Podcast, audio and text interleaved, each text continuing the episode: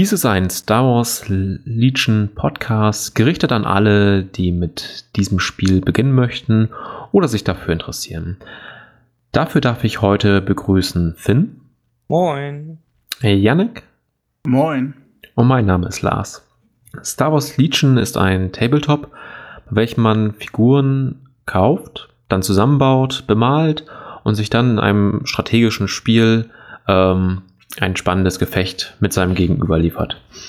Äh, dafür fängt man an, indem man sich erstmal für eine Fraktion entscheidet aus dem Star Wars-Universum. Aktuell gibt es dort vier. Das ist einmal das Imperium, die Rebellen, hm, die, also im Prinzip Modelle und eine, also Einheiten, die man aus den Filmen Episode 4 bis 6 kennt, oder Klone der alten Republik oder Druiden der Separatisten, welche man in den Filmen 1, Episode 1 bis Episode 3 gesehen hat.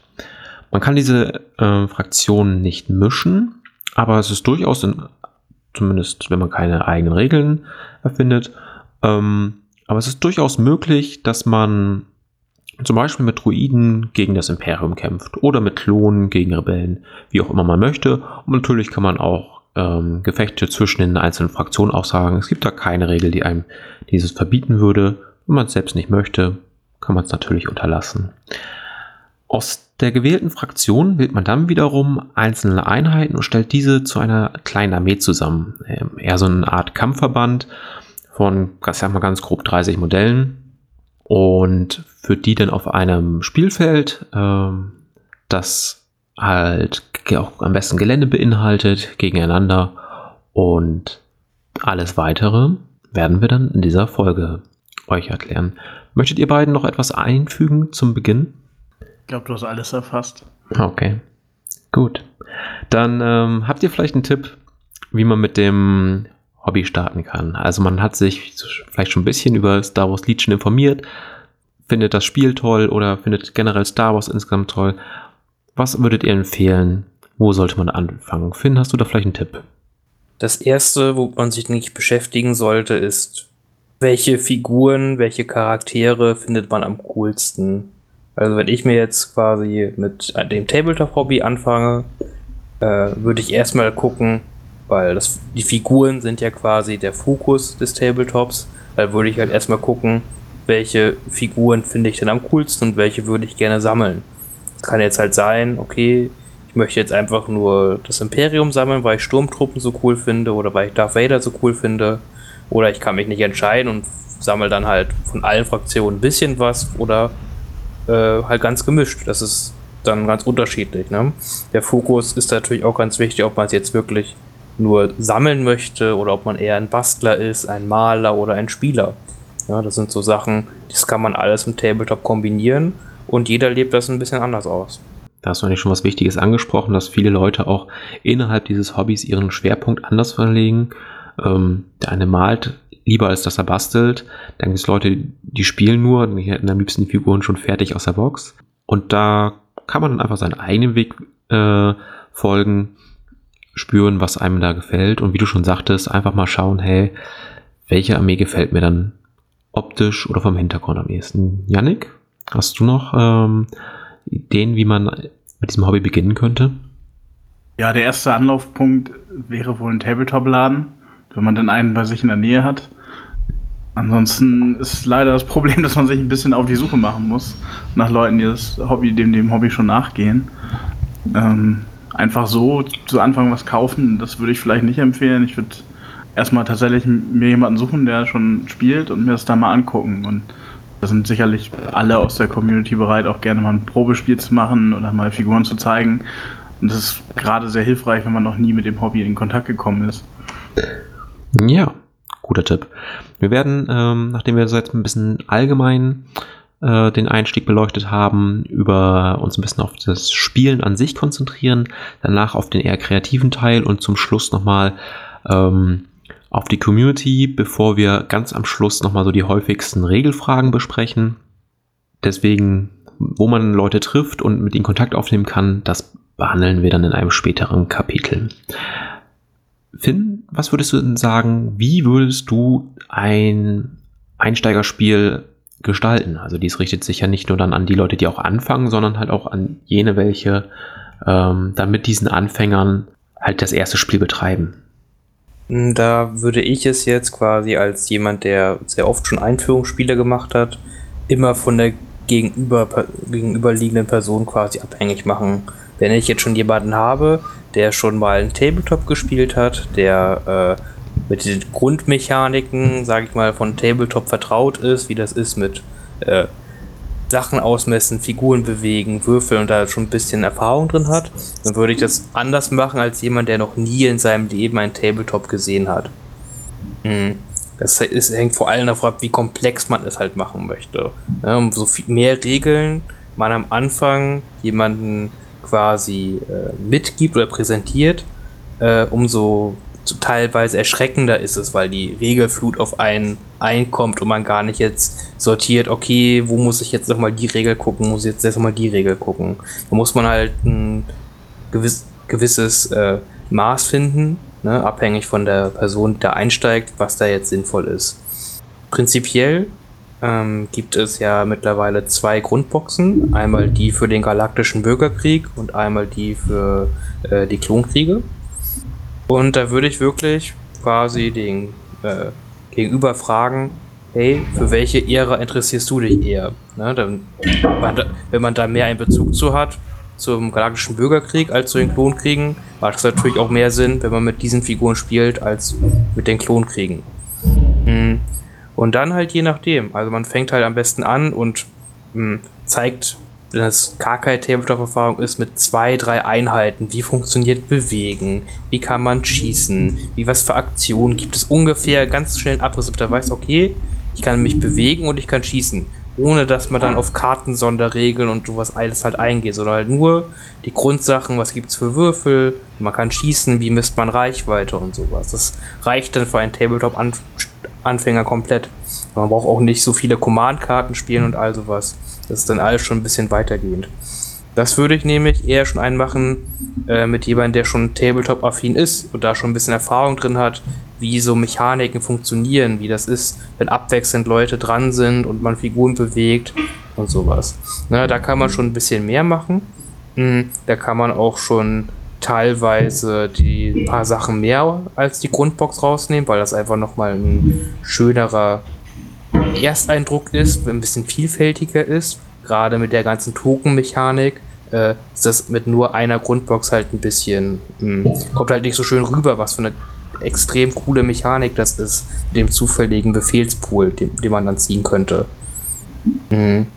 Deswegen, also da gibt es keine Musterantwort, sondern muss sich halt wirklich Gedanken machen vor jedem Spiel, okay, mit was für einer Person möchte ich jetzt ein Einführungsspiel machen, auf was für einem Niveau soll das laufen und das Aller, Allerwichtigste ist beim Einführungsspiel, dass immer der Einsteiger gewinnt. Ja, eine sehr wichtige Regel. Motiviert dann einfach nochmal zum nächsten Spiel. Das ähm, ist so eine kleine Geschichte, aber es hilft wirklich. Yannick, äh, wenn du zurückdenkst an deine ersten Spiele, hast du da vielleicht noch Ideen, was du mit auf den Weg geben kannst, wie so die ersten Spiele für einen Anfänger aussehen sollten? Ja, ich denke, was man auf jeden Fall machen sollte, ist eine coole Platte haben. Also, dass auch richtiges Star Wars-Feeling aufkommt, dass der Einsteiger quasi auch durch dieses Feeling dann so ein bisschen reingezogen wird. Man kann ja auch vielleicht gerne einen ATS hier dabei haben oder einen Snowspeeder und den einfach mal zeigen, so, das gibt's auch noch. So, dass es gibt nicht nur weiß-schwarze Figuren und äh, grüne Figuren, die gegeneinander schießen, sondern es gibt auch diese großen, coolen Modelle und ähm, hier noch Death Trooper und dieses gibt's auch noch. Aber das äh, ja, damit das Star Wars-Feeling halt entsteht. Guter Tipp. Star Wars-Feeling ist immer wichtig dabei. Bei Star Wars ist es so, bei Star Wars Legion, dass jedes Modell einen Punktewert hat. So äh, werden dann die Spiele dann auch ausgeglichen. Ähm, man einigt sich im Vorfeld auf einen Punktwert. Dabei gibt es ähm, als äh, Hauptrichtwert 800 Punkte. Das ganze Spiel ist bei 800 Punkten sehr ausgeglichen. Es kann also, sagen wir mal, mehr oder weniger spielt, dass es sich dann nicht mehr so ausgeglichen anfühlt, weil äh, die Entwickler halt immer diese 800 Punkte als Standardwert im Blick haben. Und es gibt aber ansonsten auch noch 500 Punkte, wo es dann nochmal ein paar andere Missionen gibt, die dann für eher für diese Größe gedacht sind. Man kann aber natürlich auch alles andere spielen, wenn man möchte. Was bedeutet das mit diesen Punkten? Zum Beispiel ein Luke Skywalker, ein Held, der sehr viel machen kann, sehr kräftig ist, sehr viel einfach auf dem Schlachtfeld auch bewirkt, kostet zum Beispiel 160 Punkte in der Anführervariante, wohingegen vier einfache Rebellen mit einem Gewehr halt nur 40 Punkte kosten, weil sie insgesamt auch nicht so viel Einfluss auf das Spiel haben werden wie dieser Anführer. Hm, Janik, was würdest du denn jetzt empfehlen? Sollte man gleich auf die 800 Punkte von vornherein zielen oder eher erstmal sagen, ich mache erstmal 500 Punkte und wenn ich das gemeistert habe, dann gehe ich weiter auf 800? Wie siehst du das? Bin da ein bisschen zwiegespalten. Grundsätzlich tendiere ich aber eher zu Anfangen mit 500 Punkten, gerade weil es halt schneller ist und ähm, mehr Action passiert. Ähm, so dass man halt auch öfters mal an Punkte kommt, wo halt Regelfragen entstehen und äh, Sachen, die man halt dann lernen kann quasi. Außerdem hat man dieses schnelle Feeling und äh, man hat halt nicht dieses, dass sich so nach drei Stunden vielleicht schon mal ein bisschen Ermüdung einstellt, wenn man dieses lange 800-Punkte-Spiel spielt. Und Finn, würdest du das so unterschreiben? Ja, doch. Also 500-Punkte-Spiele sind wirklich ideal, um die Grundmechaniken zu üben und zu festigen. Alle Mechaniken, die man bei 500 Punkten quasi halt wirklich ausnutzen kann, lassen sich auf die 800 Punkte so übertragen. Hm. Und nur, dass es halt alles viel schneller geht, wie Yannick halt gesagt hat. Ne? Man spielt halt eine wesentlich kürzere Spielzeit, weil man einfach viel weniger Modelle halt hat. Und so fühlt sich das halt wirklich einfach es passiert die ganze was. Alle Einheiten können irgendwas machen, können sofort schießen, können andere Dinge tun. Das ist halt einfach als Einstieg super cool und ich kann es wirklich jedem empfehlen. Und was auch noch ein guter Zusatzplus ist, man braucht halt auch nicht so viel Gelände wie bei einer großen Punktzahl, damit es halt, äh, naja, ausgeglichen ist oder auch stimmig aussieht. Ne? Es soll ja auch, da bin ich ja immer ein Freund von, es äh, irgendwann möchte man ja auch im Tabletop-Hobby halt äh, eine coole Platte vielleicht haben mit schön angemalten Figuren. Das ist immer so ein, für mich immer ein Ziel gewesen. Ne? Und da kann man sich halt erstmal ein Ziel setzen, okay, ich möchte erstmal nur mit für 500 Punkte meine Armee fertig bemalen und die Figuren dafür sammeln, dann ein bisschen Gelände dafür irgendwie haben und dann bin ich erstmal schon glücklich und kann das Spiel vollwertig spielen. Ein weiterer Pro-Punkt für 500 ist natürlich auch, mhm. dass sich 500 Punkte ähm, besser aus einer Grundbox spielen lässt. Bei den Druiden und Klonen ist es natürlich ein bisschen eng. Ich glaube, bei den Druiden kriegt man das auch nicht hin. Aber mit der alten Grundbox kann man, glaube ich, auf jeden Fall 500 Punkte spielen. Ich glaube, da fehlt auch noch eine Einheit, aber hm, das ist auf jeden Fall richtig, dass der Schritt da relativ gering ist. Ja, ähm, Wolltet ihr zum Allgemeinen noch was sagen? Sonst könnten wir schon ins Kapitel Spielen übergehen. Gut, dann lass uns doch beginnen. Ähm, vielleicht den Leuten eine kleine Hilfe mit auf den Weg geben, die sich zwischen diesen ganzen schönen Modellen einfach nicht entscheiden können. Die ein die Druidikas genauso cool finden wie Luke Skywalker oder auch einfach gerne eine äh, große Truppe an disziplinierten Sturmtruppen in die Schlacht führen möchten und da rein äußerlich und auch vom Hintergrund ähm, vielleicht auch wenn sie nur wenn es zwei Favoriten sind, sich einfach nicht entscheiden können, vielleicht mal so ein bisschen die Identität mitgeben, wie spielen sich eigentlich diese Fraktionen. Ähm, Finn, möchtest du dir da vielleicht mal zwei raussuchen, die du ein bisschen äh, beschreiben möchtest, zwei Fraktionen? Erst einmal muss man sagen, der Trend geht zu Viertarmee.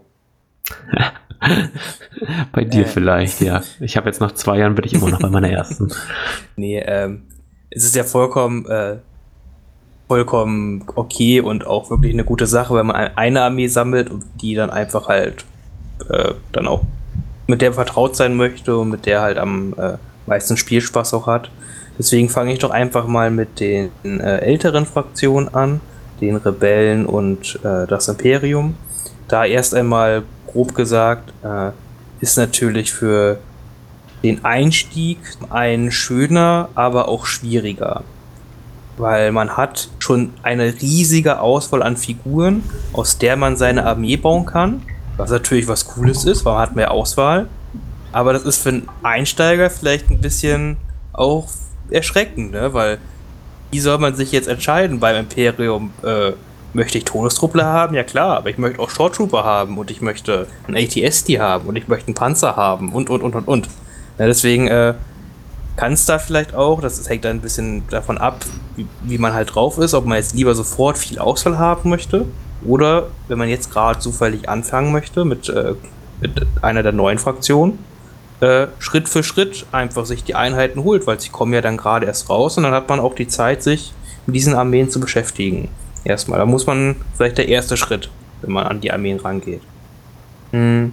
Sonst aber erstmal zu den Rebellen und dem Imperium grob kann man sagen, man kann aufgrund der Vielfalt jede Armee auf verschiedene Arten und Weisen spielen. Also man kann sowohl äh, die Rebellen als auch das Imperium mit mittlerweile mit etwas, naja, etwas atypischen Sachen, die jetzt nicht so bekannt sind für die Fraktionsidentität. Aber man kann trotzdem, sage ich mal, auf Grundmechaniken sich festlegen. Zum Beispiel Rebellen sind einfach geprägt von ihren starken Heldenfiguren mit ihren äh, sehr starken Command-Karten oder Befehlskarten, also ihre Fähigkeiten, die Armee zu unterstützen, mh, unterstützt von äh, anderen schnellen Einheiten und vielseitigen Einheiten.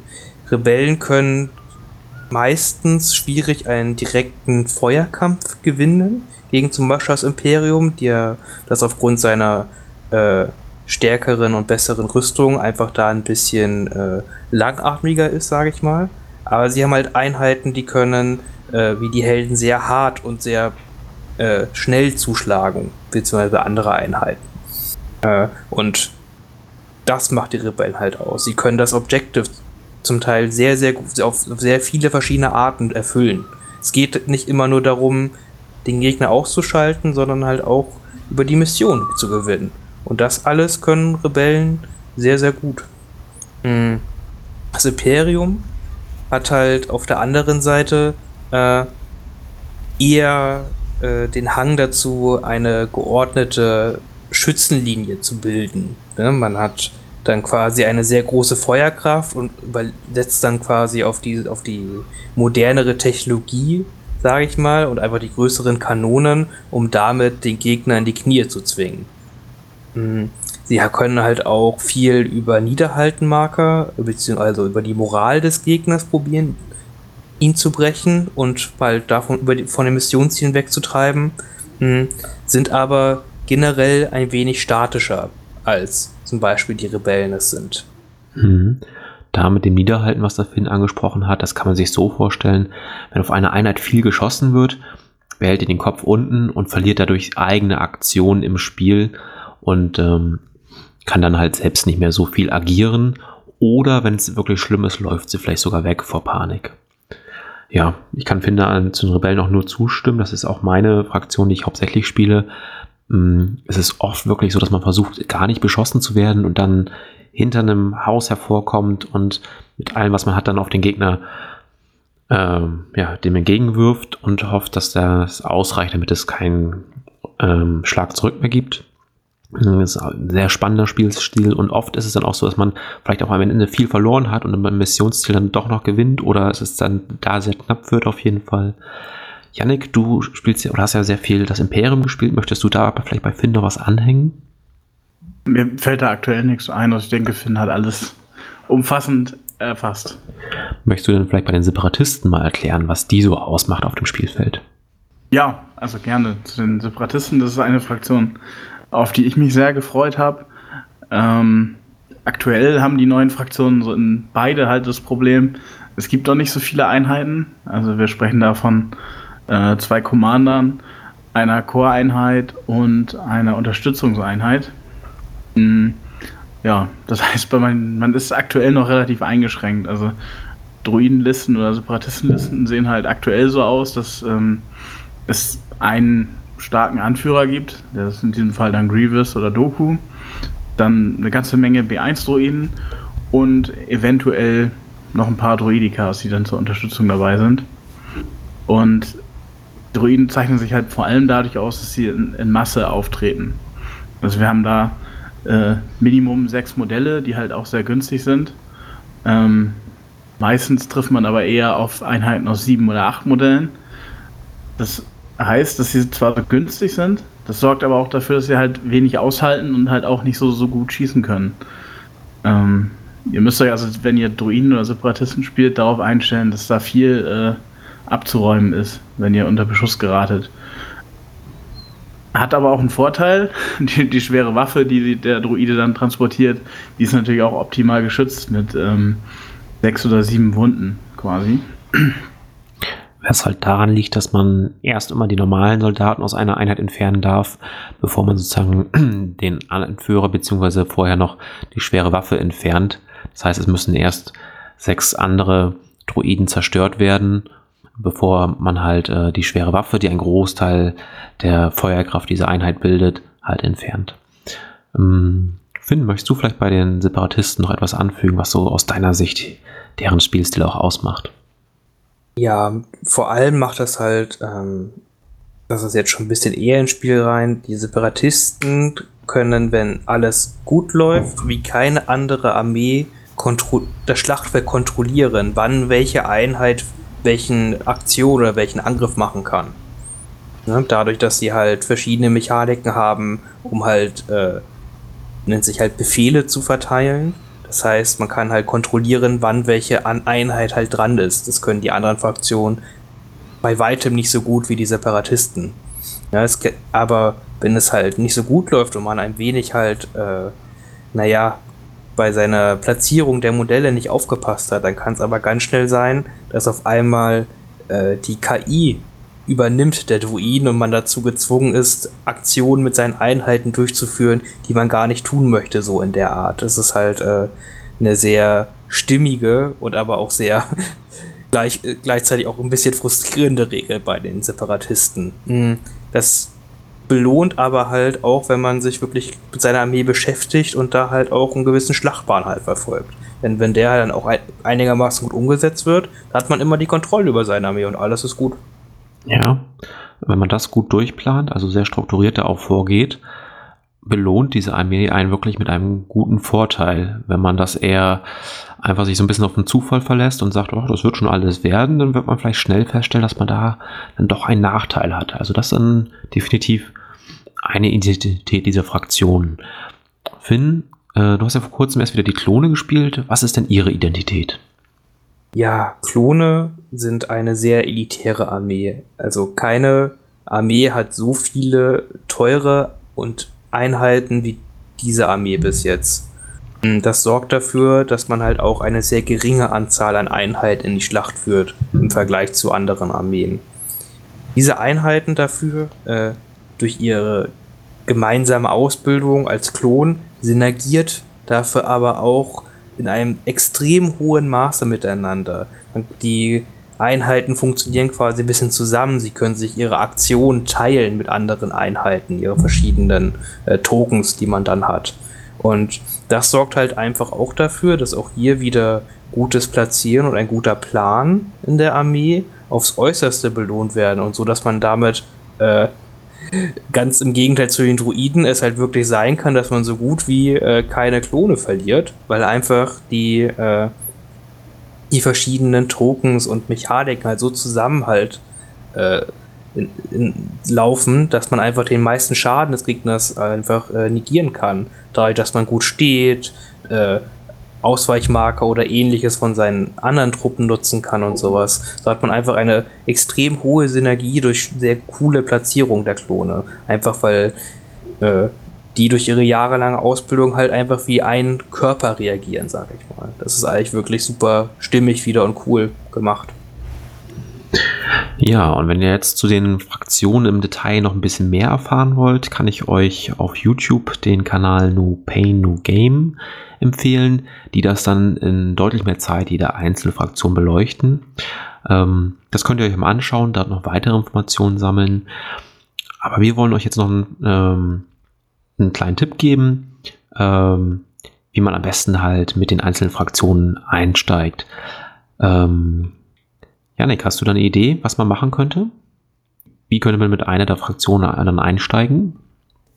Also grundsätzlich sollte man sich vielleicht aussuchen, in, welche, in welches Zeitalter man einsteigen möchte und sich dann eine Grundbox kaufen. Also eine Grundbox ist eigentlich immer sinnvoll, alleine wegen der Würfel und ähm, der Reichweiten-Schablone und dem äh, Bewegungsschablonen und den ganzen Token natürlich. Also eine Grundbox sollte sich jeder kaufen und dann würde ich halt erstmal empfehlen, vielleicht ähm, gucken, was ich kann ich mit der Grundbox machen, ein bisschen spielen vielleicht auch und also Demospiele machen und dann würde ich fast dazu übergehen, wenn ich jetzt nicht Hardcore auf Turnier aus bin, mir einfach das zu kaufen, was mir am besten gefällt als erstmal. Oder wenn ich mir Sachen kaufe, auf die ich keinen Bock habe und die mir halt eigentlich nicht gefallen und sie nur kaufe, weil sie ähm, stark sind, dann werde ich, glaube ich, über kurz, über lang die, die, äh, den Spaß an meiner Armee verlieren. Deswegen würde ich erstmal gucken, dass ich mir das kaufe, was Spaß macht. Und wenn es halt ein ATST ist, dann kaufe ich mir halt den großen ATST und spiele ihn auch mal ein bisschen. Ja, hast du auf jeden Fall recht. Ähm, eine Box ist immer sinnvoll, um halt auch an dieses Spielmaterial heranzukommen und man hat auch eine gewisse Ersparnis und eine recht deutliche Ersparnis gegenüber dem Einzelkauf all dieser Elemente, die in so einer Box drin ist, beziehungsweise auch in einer halben Box. Oft ist es ja sinnvoll, sich die zu teilen, um die Modelle der anderen Fraktionen jemand anders zu übergeben, wenn man die nicht selber spielen möchte, um sozusagen sich auch den Preis der Box zu teilen. Aber wenn man schon weiß, dass die Einheiten, die da drin sind, nicht unbedingt die sind, die ich, ähm, die mich zu dieser Fraktion hingezogen haben, dann würde ich auch nicht empfehlen, noch eine zweite oder auf gar keinen Fall eine dritte zu holen, nur weil das dann günstiger ist, sondern ähm, dann wirklich hingehen und sagen, hey, wenn es jetzt, sagen wir mal, die Death Trooper sind, die mich interessieren, dann holt man sich halt eine Einheit Death Trooper. Wenn man am Anfang steht, würde ich auch erstmal nicht empfehlen, sich gleich von einer ähm, Einheit mehrere dieselbe Box zu holen. Es kann immer noch sein, dass einem die nicht in, gefällt, dass es dem eigenen Stil nicht entspricht. Vielleicht erstmal eine ausprobieren, gucken, wie es, wie die so passt und dann kann man ja immer noch eine weitere holen. Ähm, Finn, hast du da vielleicht noch ein, auch einen Tipp, was den Einstieg in die Fraktion angeht oder eine Kaufberatung? Ja, das, wie gesagt, neben einer Core-Box oder Grundbox, die ich wirklich jedem an, empfehle, allein für die Missionskarten, das Kartenmaterial, Tokens und alles weitere. Äh, lasst euch nicht irgendwie abschrecken, weil ihr im Internet oder sonst wo gehört habt, äh, im aktuellen Meta wird das und das nicht gespielt, weil das ist voll schlecht. Ja? In Star das Schöne an Star Wars Legion ist, man kann jede Einheit ohne schlechtes Gewissen spielen. Jeder ist, hat ihren Zweck und jedes zu gebrauchen und man kann mit jeder Einheit auch Spiele gewinnen, wenn man sich dazu Gedanken macht. Ja, das ist ja auch frustrierend, man will ja halt nicht nur schlechte Ein in Anführungszeichen schlechte Einheiten haben, mit denen man halt nur Spiele verliert. Meistens möchte man ja auch mal ein Spiel gewinnen. Mhm. Wenn man zum Spielen halt kommt. Deswegen äh, da jetzt nicht irgendwie verunsichern lassen und wenn man gerade jetzt ein in Spiel, ins Hobby einsteigt, wirklich sich umgucken, was gibt es für meine Armee für Figuren, welche finde ich cool oder was für ein Thema möchte ich in meiner Armee haben und sagen, okay, weißt du was, ich kaufe mir jetzt erstmal das, von die Einheit finde ich cool, die kaufe ich mir. Wenn sie mir gefällt, kaufe ich mir sie vielleicht nochmal, oh, das ist okay. Ja? Und dann gucke ich halt weiter. Hm. Wenn ich aber halt gleich sofort halt die spielstärksten Einheiten haben möchte, weil ich denke, ich möchte jetzt auf jeden Fall spielstärksten Einheiten haben, dann empfiehlt es sich halt auch mal ein bisschen mehr, sich im Internet irgendwo einzulesen. Da gibt es sehr viele YouTube-Kanäle, Facebook-Gruppen und ähnliches, wozu noch mal kommen. Äh, da findet man dann genaueste Beratung drüber. Ja, das möchte ich auch einfach nochmal unterschreiben. Es gibt ja auch andere Tabletops oder Figurenspiele bzw. Wargames, wie man sie ja auch bezeichnet, in dem ähm, diesen anderen Systemen gibt es teilweise Einheiten, die kann man fast nicht spielen, wenn man auch nur eine Chance haben möchte zu gewinnen. Ähm, oder sind einfach die Qualitätsunterschiede und Stärkeunterschiede zwischen einzelnen riesig. Das ist bei Legion nicht so. Auch wenn es heißt, das ist eine richtig gute Einheit, das ist eine schlechte. Die schlechte Einheit, mit der kann man immer noch gut spielen. Das ist wirklich anders als in anderen Systemen. Ähm, und wenn man dann eine Themenarmee aufbauen möchte, ist das bei Legion auch möglich. Ähm, Finn, du kannst ja vielleicht mal kurz beschreiben, was eigentlich eine Themenarmee ist und Yannick kann sich mal überlegen, so ein paar Beispiele für eine Themenarmee. Themenarmeen können quasi alles Mögliche sein. Also zum Beispiel möchte man eine Armee haben, die in einer bestimmten Schlacht vorgekommen ist, ne? wie man sie aus den Filmen gesehen hat. Oder man könnte halt sagen, okay, ich stelle mir halt irgendwie vor, wie, was wie für mich der Hintergrund aussehen könnte. Was für eine Truppe ist in dem Hintergrund halt gehalten. Oder zu äh, einfach einem bestimmten Planetensystem kann man sich irgendwie eine Armee zusammenbauen, dass es alles halt einheitlich aussieht und entsprechend Umbauten machen, bestimmt bemalen und so. Also gibt es halt Möglichkeiten von bis. Ne? Das kann halt äh, sowohl jetzt von Modellen sein, dass man sich andere Modelle kauft, als halt, an, als halt von FFG angeboten werden, dass man einfach Umbauten macht, dass man einfach die Bemalung halt macht, etc. etc. Also äh, Themamähen gibt es halt wirklich sehr viele verschiedene Arten. Da muss man sich halt vorher sagen, okay, ich möchte zum Beispiel jetzt ein äh, Endor-Thema haben. Das heißt, kann aber auch nur heißen, das heißt, mal meine Einheiten halt an, wie sie auf Endor halt waren. So. Oder ich möchte halt ganz durchgängig das durchziehen und sagen, okay, ich möchte eine Endor-Armee haben. Das heißt, ich kaufe auch nur Einheiten, die in Film auf Endor zu sehen waren, zum Beispiel. Dann würde zum Beispiel bei der Rebellenarmee dann ja kein ATRT vorkommen oder keine Sabine Wren. Yannick, hast du denn vielleicht noch ein paar Beispiele für uns, welche Themenarmeen es noch geben könnte? Was sich grundsätzlich für beide Fraktionen eigentlich ganz cool anbietet, also für Rebellen und Imperium, ist äh, eine Horse-Armee. Also die Rebellen haben ja den Snowspeeder, die Towntowns, ähm, die Rebellenveteranen und dann ja noch Commander, die auch alle da vorgekommen sind, die man in dem Stil anmalen kann. Ähm, das gleiche beim Imperium, es gibt einen Darth Vader, es gibt einen ATST, es gibt Schneetruppen und ein E-Web, also da kriege ich auch eine gute Liste zusammen. Ähm, ein bisschen einfach vielleicht. Also man könnte mit den Druiden eine, eine Geonosis-Armee machen. Das ist halt, ja, malt man sie halt an wie auf Geonosis. Ähm, oder die Klone, also bei den Klonen, da gibt es ja etliche Farbmuster. Ich glaube, bei den Phase 1, die hatten noch keine Farbmuster, aber mit den, wenn die Phase 2 rauskommen, dann kann man sich da ja auch die Armeen zusammenbauen, zum Beispiel die 501. oder die 212. Ähm, da ist ja dann einiges möglich, was man bauen kann. Ja, oder so wie es, ich habe es zum Beispiel selbst so gemacht, dass ich mich für eine Themenarmee der Rebellen entschieden habe. Mir ging es darum, eine Truppe darzustellen, die halt ein ähm, großes Schlachtschiff im Prinzip verteidigt gegen die Interaktion eines des Imperiums oder äh, wessen Angreifer auch immer, habe mich dann bei den Farben ähm, halt eher für Farben entschieden, die man auch in einer urbanen Umgebung eher sieht. Grautöne, Schwarztöne, ein bisschen weiß, ein bisschen blau, also kein Grün zum Beispiel. Mm, die Bases, auf denen die Modelle stehen, sind dann halt auch so gestaltet, als könnte es der Untergrund eines solchen Hangars sein. Und ich habe mich auch dann noch bei den Modellen dann noch so ein bisschen in diese Richtung gewandt. Ich habe dann zum Beispiel keine Towntowns genommen. Die konnte ich mir nicht so gut vorstellen, dass halt Kavallerie über ein, oder durch ein äh, Raumschiff halt galoppiert. Wobei es mittlerweile ja auch so, äh, man hat das schon gesehen bei Star Wars, wie Kavallerie über ein Raumschiff galoppiert. Vielleicht bin ich da einfach ein bisschen rückständig in meinen Ansichten. Ähm, aber das habe ich mich dann dagegen entschieden, habe auch ein bisschen umgebaut. Man hat ja in einigen der Star Wars-Filme diese Flottentruppler gesehen, die ähm, die äh, Korvette verteidigt hatten. Und da habe ich mir gedacht, hm, solche Truppen wären dann ja besonders viele dabei, habe mir da auch dann mehrere Einheiten von geholt. Und meine Veteranen würden ja dann wahrscheinlich aus diesen Rängen rekrutiert werden und habe dann diese sehr markanten Helme auch auf meinen Veteranen halt ähm, verbaut und so dann der Armee noch ein ja, markantes Gesicht gegeben. Wenn man das jetzt schon hört, ich habe dann natürlich nicht nur diese Einheiten gekauft, sondern ich baue natürlich dann auch die Listen dementsprechend, ähm, wenn es fürs Umfeld passt, dass das alles zu diesem Thema passt. Wie man äh, eine starke Liste baut, das könnt ihr dann in unserem Podcast sonst auch hören. Das ist die Alderaner Wochenschau. Da wollen wir aber heute auch gar nicht viel weiter drauf eingehen, ähm, wie man jetzt, weil hier soll es ja nicht um starke Listen gehen, sondern hier soll es um den Anfang gehen. Und da möchte ich dann einfach mit auf den Weg geben, wenn ihr eine Liste baut. Das geht natürlich am einfachsten mit ähm, Stift, Papier und Taschenrechner.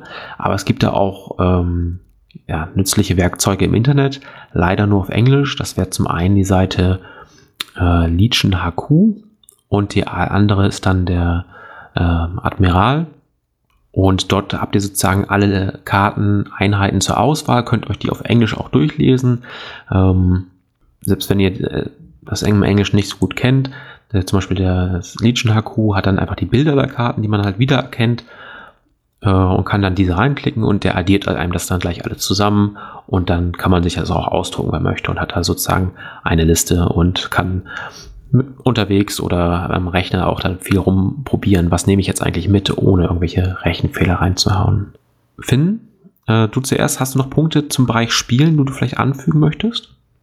Das, äh, wenn wir schon sind, gerade bei Listenbau ganz kurz halt sind, ähm, nicht wundern, dass wenn ihr in den Listenbilder seid und eure Armee zusammenbaut, dass auf den Karten teilweise andere Punkte berechnet werden als eure Karten, die ihr in Hardcopy vor euch habt. Es gab äh, in einem das Regelbuch von Wars Legion ist ein lebendiges Regelbuch.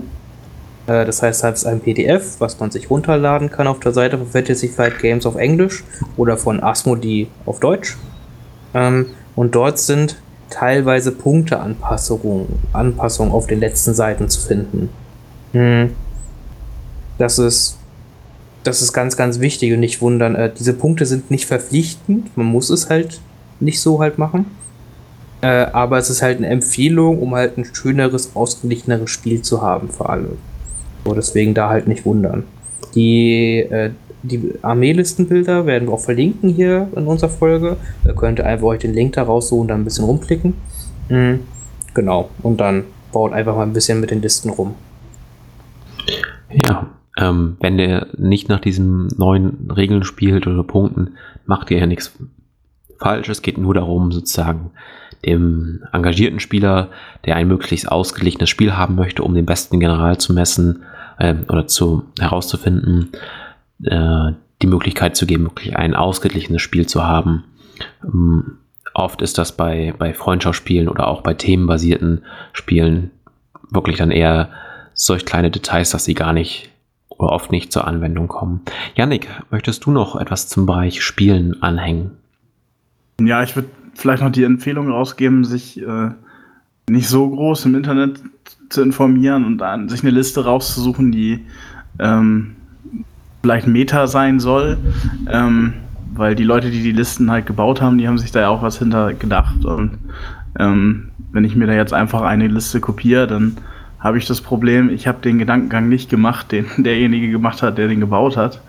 Also spiele ich was, wo ich keine Ahnung von habe. Und das ist eher frustrierend, als dass es äh, dafür sorgt, dass man regelmäßig gewinnt. Und oft ist es dann auch so, dass man sagt, ja, die Liste ist ja gut. Ähm, warum klappt das denn jetzt nicht? Muss ja irgendwie an mir liegen. Aber man macht damit dann auch weniger Fortschritte, als wenn man selbst Einheiten entdeckt und selbst halt ausprobiert. Das stimmt, das ist ein guter Einwand. Ähm, wie die Hörer jetzt natürlich festgestellt haben, wir haben gar nicht erklärt, wie das Spiel eigentlich gespielt wird. Das liegt aber auch einfach daran, das kann man in einem Probespiel viel besser zeigen oder sonst halt auch in einem Video und dies ja rein Audioformat. Ähm, also da werden wir euch nachher im Bereich Community noch ein paar Quellen an die Hand geben, wo man sich dann so Spiele angucken kann, wo auch erklärt wird, wie so ein Spiel überhaupt abläuft und die einzelnen Schritte nochmal erklärt. Und da könnt ihr dann halt schauen und euch erklären lassen, wie funktioniert ein Spiel Legion einfach. Wir wollen so ein bisschen dann eher auch im die allgemeinen Punkte eher ansprechen und euch viel Wissenswerte mit auf den Weg geben. Somit schließen wir dieses Kapitel und gehen zum nächsten in den eher kreativen Bereich. Ähm, Finn, was braucht man denn, wenn man seine ersten Modelle bemalen möchte? Gut, ganz äh, unerwartet braucht man Farben. Da gibt es von den verschiedensten Anbietern verschiedene Farben. Man sollte nicht einfach in den Baumarkt gehen und da Farben kaufen und denken, dass sie für die Figuren gut sind. Nein, da gibt es äh, ja einmal Fantasy Flight selber hat ein Farbset, was relativ preisgünstig ist und zum Einstieg super ist. Hm. Dann gibt es aber halt noch die verschiedensten. Ne? Was gibt gut Revell macht auch Farben, ist auch Modellbau, das kennen vielleicht noch ein paar andere. Gibt es äh, von verschiedenen anderen Tabletop-Filmen noch Farben. Hm.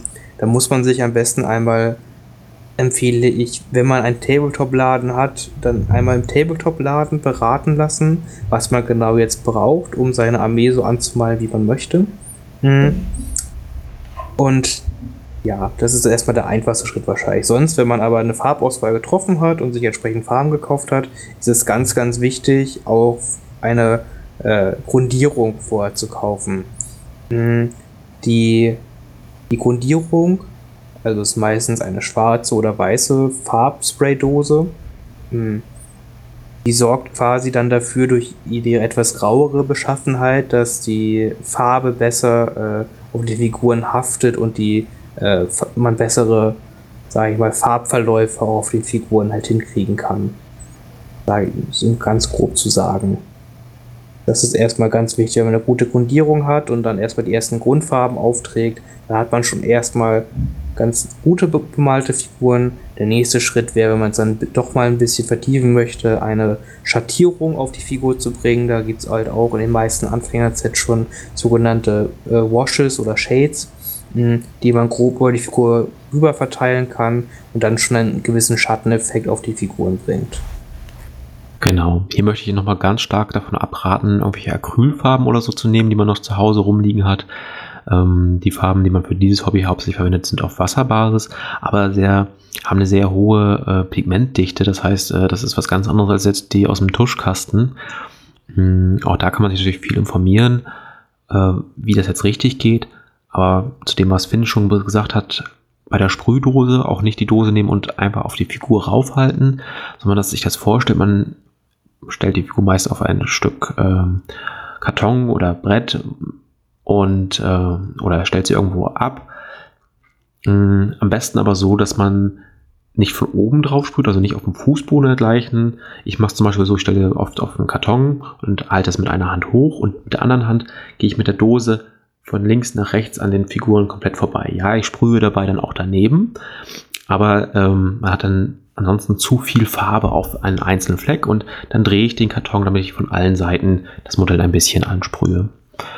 Ähm, des Weiteren kann ich empfehlen, bei diesen Farben mit Wasserfarben, also diesen Farben, die auf Wasserbasis basieren, die dennoch immer so ein bisschen noch zu verdünnen. Nicht irgendwie groß Wasser reinkippen oder so, sondern einfach mit einem nassen Pinsel reingehen.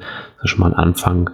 Ähm, und was ich selbst am Anfang gemacht habe für einen Fehler, ich war dann recht geizig, weil ich wollte ja neue Modelle haben, mehr Modelle haben und habe mir irgendwie nur drei Farben geholt, habe dann die Modelle angemalt und die sahen natürlich nicht so toll aus. Und ein späteres Mal habe ich sie dann auch nicht mehr in die Hand genommen. Da vielleicht dann wirklich ein bisschen dann sparen, ein bisschen mehr Geld in mehrere Farben reinstecken. Man braucht, ähm, kann sich ja schon mal so überlegen, wie soll das dann aussehen. Äh, ich habe eine Grundfarbe, hab dann aber auch irgendwo eine Ledertasche, die ist braun oder vielleicht noch schwarz und weiß braucht man fast immer. Aber dann ansonsten vielleicht deswegen noch mal im Internet halt sich erkundigen, mal nachfragen, wie läuft das eigentlich, wie gehe ich da heran. Ähm, da lohnt es sich wohl auch wirklich wieder auch ein bisschen vorher zu informieren, damit man ähm, schöne Ergebnisse hat, über die man sich auch freuen kann. Und man wird dann mit der Zeit immer besser und besser und dann halt einfach malen und dann lernt man auch immer mehr dazu dann würde ich schon sagen, wir könnten ja eigentlich, wenn ihr nichts mehr anhängen, mit zufügen möchtet, mal dazu gehen, wie man ähm, so eine Platte, so eine Spielplatte gestalten könnte. Oder Yannick, möchtest du noch was zum Malen ergänzen? Ja, ich würde vielleicht noch mal allgemein sagen, dass man sich ähm, klar vorher irgendwie mal ausdrucken sollte, was man eigentlich malt und daneben legen. Das hat mir immer sehr geholfen. Ähm, dann auch natürlich nicht zu viel von sich selbst erwarten. Also der erste Sturmtruppler oder der erste Rebellentruppler sieht immer nicht so super aus, aber das wird irgendwann besser und ähm, ich glaube, bei mir sind die jetzt auch mittlerweile ein bisschen besser als viel übermalen. ähm, ja, aber das ist halt Übung. Also irgendwann kommt es und irgendwann ist man auch immer zufriedener mit den Modellen. Und äh, man darf halt nicht erwarten, dass man sofort, nur weil man sich ein Tutorial irgendwie angeguckt hat, das auch so hinzaubern kann, wie die das in dem Tutorial machen, weil die machen das seit mehreren Jahren und ihr macht das im Zweifel erst seit einer Woche, also äh, nicht zu viel erwarten. Mhm. Dennoch gibt es da immer viel zu lernen, kann man immer besser werden. Das ist eigentlich auch schön, da die Fortschritte zu sehen. Finn, möchtest du zum Malen noch was ähm, loswerden? Malen ist schön. Das stimmt.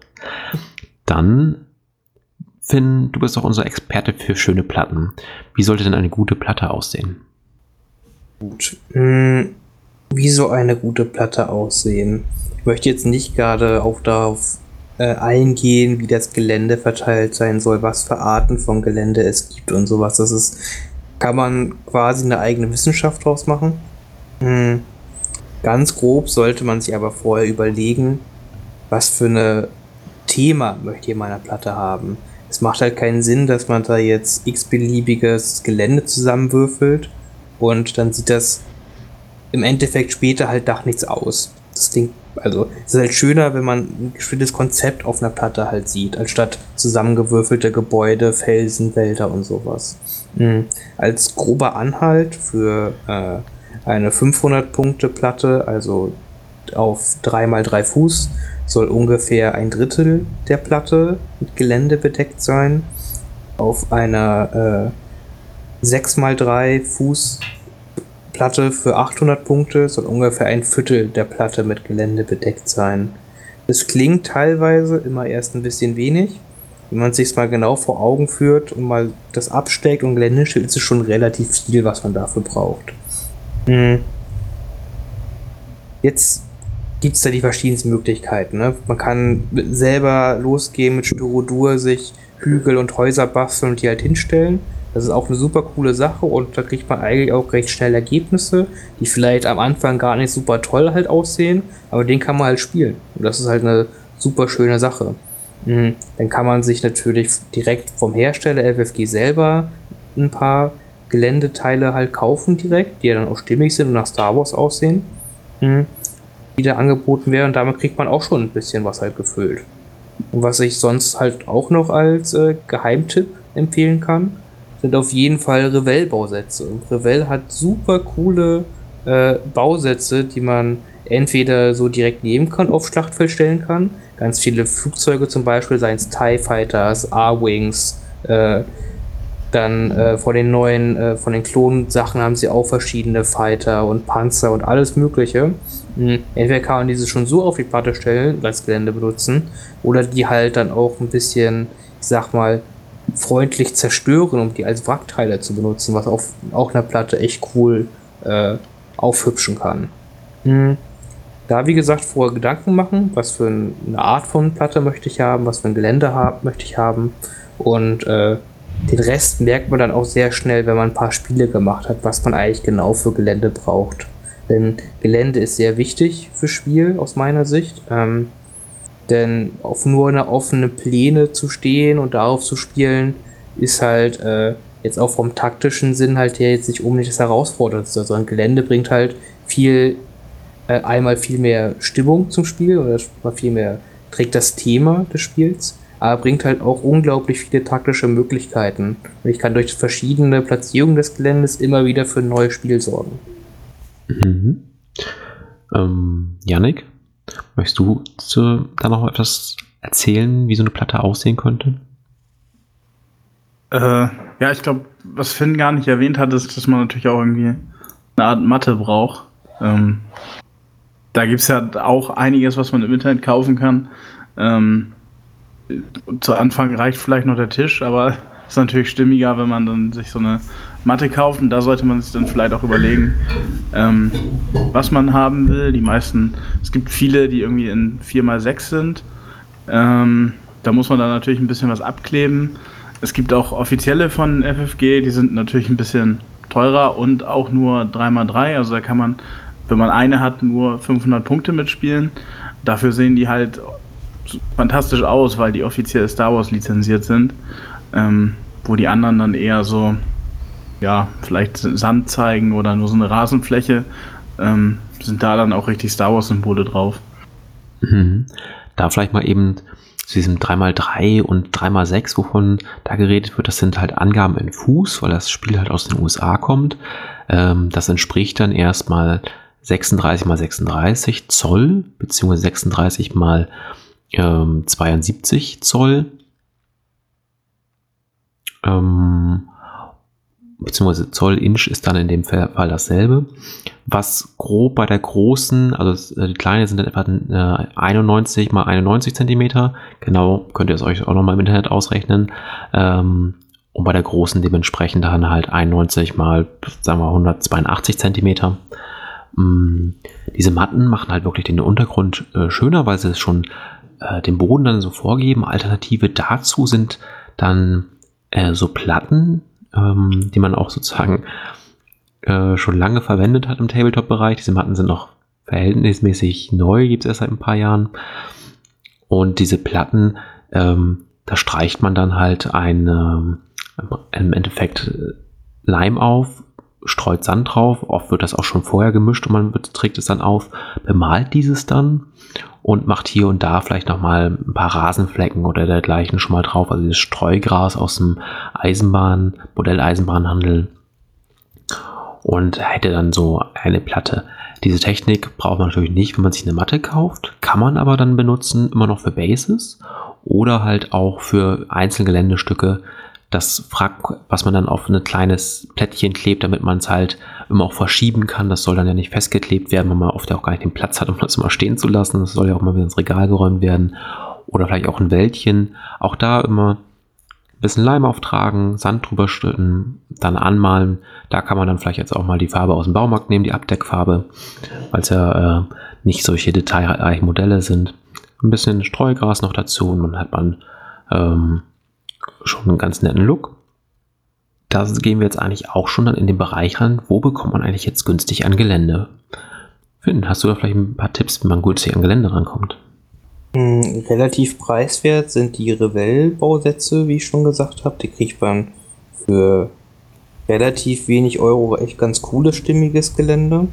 Hm, und sonst, wenn man nicht zufällig einen 3D-Drucker zu Hause hat, was sich auch wirklich anbietet, ähm, ist es halt wirklich das günstigste, es halt selber zu basteln. Da gibt es halt viele Bastel Styrodur und dann halt verschiedenen äh, äh, Kork oder äh, Steinarten halt, sichern halt Gelände und basteln sich dann eigene Felsformationen hm, oder ähnliches und probieren so halt das Schlachtfeld halt äh, einzufangen. Es ist halt äh, am Anfang darf man da nicht die größten und tollsten Ergebnisse zu erwarten. Da gibt es auch unendlich viele Tutorials, wie man aus was coolem Gelände bauen kann. Hm, ist halt relativ preiswert im Endeffekt. Äh, kostet aber halt viel Zeit und äh, auch ein bisschen Frustresistenz. Mhm. Janik, hast du Tipps für günstiges Gelände?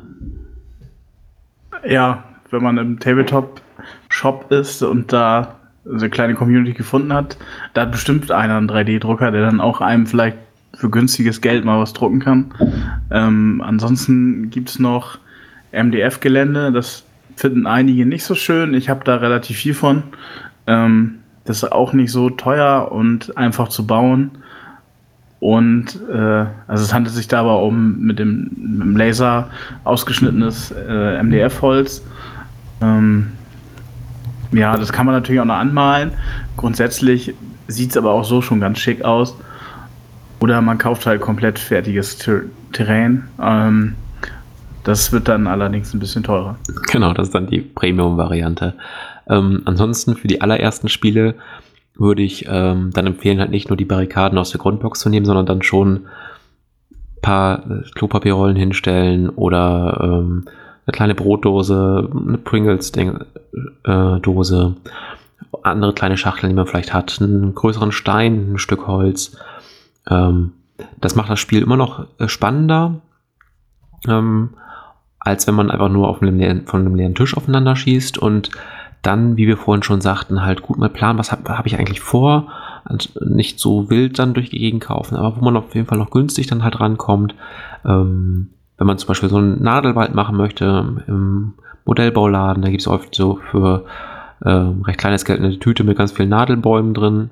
Vielleicht darauf achten, dass es diese mit Fuß, das macht es ein bisschen einfacher und die dann halt auf ein ähm, ja, besten Fall Stück Plastik kleben. Ähm, oder halt auf Pappe. Bei Pappe ist das Problem, dass wenn man mit Leim rangeht, dass sich das ein bisschen verzieht. Hm. Aber das wäre sonst auch noch so mein Tipp für, für ein schönes Wäldchen. Und die beiden hatten ja 3D-Drucker angesprochen. Viele Fachhochschulen oder Universitäten haben solche, die man auch dann teilweise privat nutzen kann. Und in vielen Städten gibt es mittlerweile auch Shops, äh, zu denen man hingehen kann und sich Sachen in 3D drucken, also 3D-Modelle drucken lassen kann. Ähm, wie das natürlich dann bei euch zu Hause ist, das müsst ihr euch dann selbst mal eben anschauen. Gut. Ähm, dann gehen wir nochmal zum anderen Punkt. Wie bewahrt ihr denn eure Armeen auf? Also bei Finn stehen sie in der Vitrine im Wohnzimmer zum Teil und äh, in seinem Hobbyraum und auf dem Dachboden oder so, ne? Wie Überall. hast du sie denn? Überall. Und, und äh, hast du denn da einen Tipp zum Aufbewahren? Ja, was heißt auf, aufbewahren? Da gibt es von bis. Also ich habe angefangen damals auch mit solchen äh,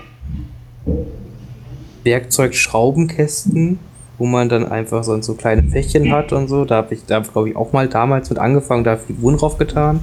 Einfach so, um die einzusortieren. Ist nicht die schönste Variante, würde ich auch keinem mehr empfehlen. Äh, aber äh, dann gibt, kann man die einfachsten kleinen Kartons halt nehmen, die halt gut auspolstern. Sei es halt Sch- Schuhkarton oder halt die Grundbox selber. Polstert die ein bisschen aus, sorgt dafür, dass da halt äh, ne, Schaumstoff oder sonst was halt drin ist oder mit Zeitungspapier und ähnliches. Es reicht erstmal komplett für Transport. Dann gehen die Figuren schon, wenn man dann die nicht hin und her schmeißt, auch nicht kaputt. Hm. Später, wenn man dann halt wirklich ein bisschen äh, eher die Premium-Varianten haben möchte, kann man dann halt sich äh, von verschiedenen Herstellern so äh, Taschen mit Schaumstoffeinlagen halt kaufen, die dann halt auch für einen wirklich stabileren Transport halt sich äh, anbieten. Oder wenn man halt auf Magnete steht, und wer steht nicht auf Magnete, äh, geht's da auch äh, so andere Transportbox, wo man so kleine Magnete unter seine Figuren klebt und die halten dann quasi auf den Metallschienen, die man in dieser Transportbox drin hat. Das ist dann aber äh, nochmal mit ein bisschen Arbeit, extra Arbeit verbunden, sage ich mal. Ja, Janik, da mit Magneten hast du jetzt ja gerade ähm, ein bisschen rumexperimentiert. Auf was für eine Lösung bist du denn da gestoßen? Ja, ich habe mir diese günstigen, durchsichtigen Ikea-Boxen besorgt. Ähm, dann so eine Art Eisenfolie ist es, glaube ich. Oder, äh, halt auch zum Kleben, ist ein bisschen dicker, halt metallisch. Und dann bestellt man sich bei Amazon noch diese Neodym-Magnete heißen die. Und die klebt man dann unter die Figuren. Und dann kann man die in diesem Ikea-Karton, in dem man unten auf dem Boden äh, diese Metallfolie, Metallbelag quasi hingemacht hat, ähm, darauf halten die dann. Das funktioniert eigentlich ganz gut. Ist auch eine bessere Art als der Schuhkarton vielleicht schon das äh, zu lagern. Zusätzlich hat man auch noch eine ganz schöne Transportlösung. Ähm, ja, ich teste da halt aber auch noch ein bisschen rum. Ähm, funktioniert aber für mich ganz gut, das Ganze. Ähm, wo wir gerade bei Kleben sind, wie ist das festgeklebt? Mit Prittstift oder womit? Und kannst dann ja vielleicht auch erklären, wie man eigentlich Figuren danach zusammenklebt. Ja, also ich habe angefangen mit äh, Sekundenkleber, habe dann aber mit nach einem bisschen Lesen rausgefunden, dass man wohl eher für diese Magnete Superkleber nehmen soll, weil der nicht so spröde ist und äh, dadurch die Magnete besser halten darunter und nicht abreißen, wenn man sie vom, äh, von der Eisenfolie runternimmt. Aha, okay. Ich glaube, ich muss jetzt noch mal eben 200 Modelle neue Magneten drunter kleben. Ich habe da nämlich auch so nicht so super Erfahrung mit Sekundenkleber. Es hält, aber es geht ständig mal irgendeiner verloren. Danke für den Tipp. Ja, äh, zu den Modellen halt, ähm, da kann man auch äh, den Superkleber nehmen. Das habe ich zu Anfang tatsächlich versehentlich gemacht, mir irgendwie so irgendeine Marke Superkleber gekauft, weiß ich gar nicht mehr, war gelb die Dose oder die Tube und äh, dann zusammengeklebt. Das geht nicht ganz so flott wie Sekundenkleber. Der Standard ist, glaube ich, Sekundenkleber für alle Figuren. Ähm, da sollte man auf jeden Fall aufpassen, dass man sich nicht die Finger zusammenklebt. Es wird sicherlich trotzdem vorkommen. Mir ist es auch schon diverse Male passiert. Ähm, ja, und für die Druiden, und die Druiden sind halt neu, die sind aus Hartplastik. Ähm, für die braucht man auch diesen Plastikkleber, wie man ihn zum Beispiel auch von Revell kriegt. Mhm.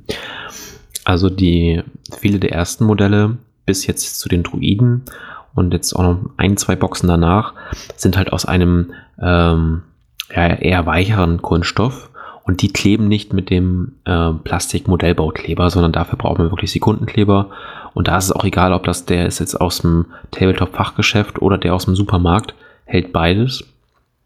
Ähm, da, wie Janik schon sagte, halt aufpassen bei den Fingern. Ähm, die Sekundenkleber klebt komischerweise immer besser an den Fingern als an dem Modell, was einfach daran liegt, dass der so ein bisschen auf Feuchtigkeit reagiert und wenn halt die Finger sind immer ein bisschen feucht und da klebt es dann einfach noch besser.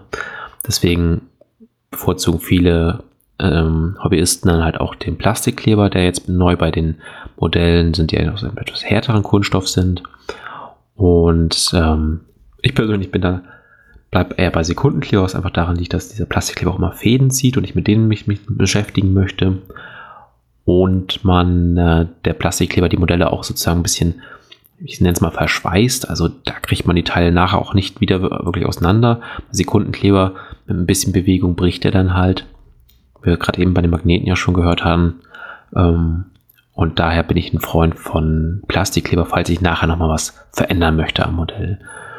Finn, hast du zu diesem Punkt Kleben noch irgendwas, was du anhängen möchtest oder zum generell kreativen Teil?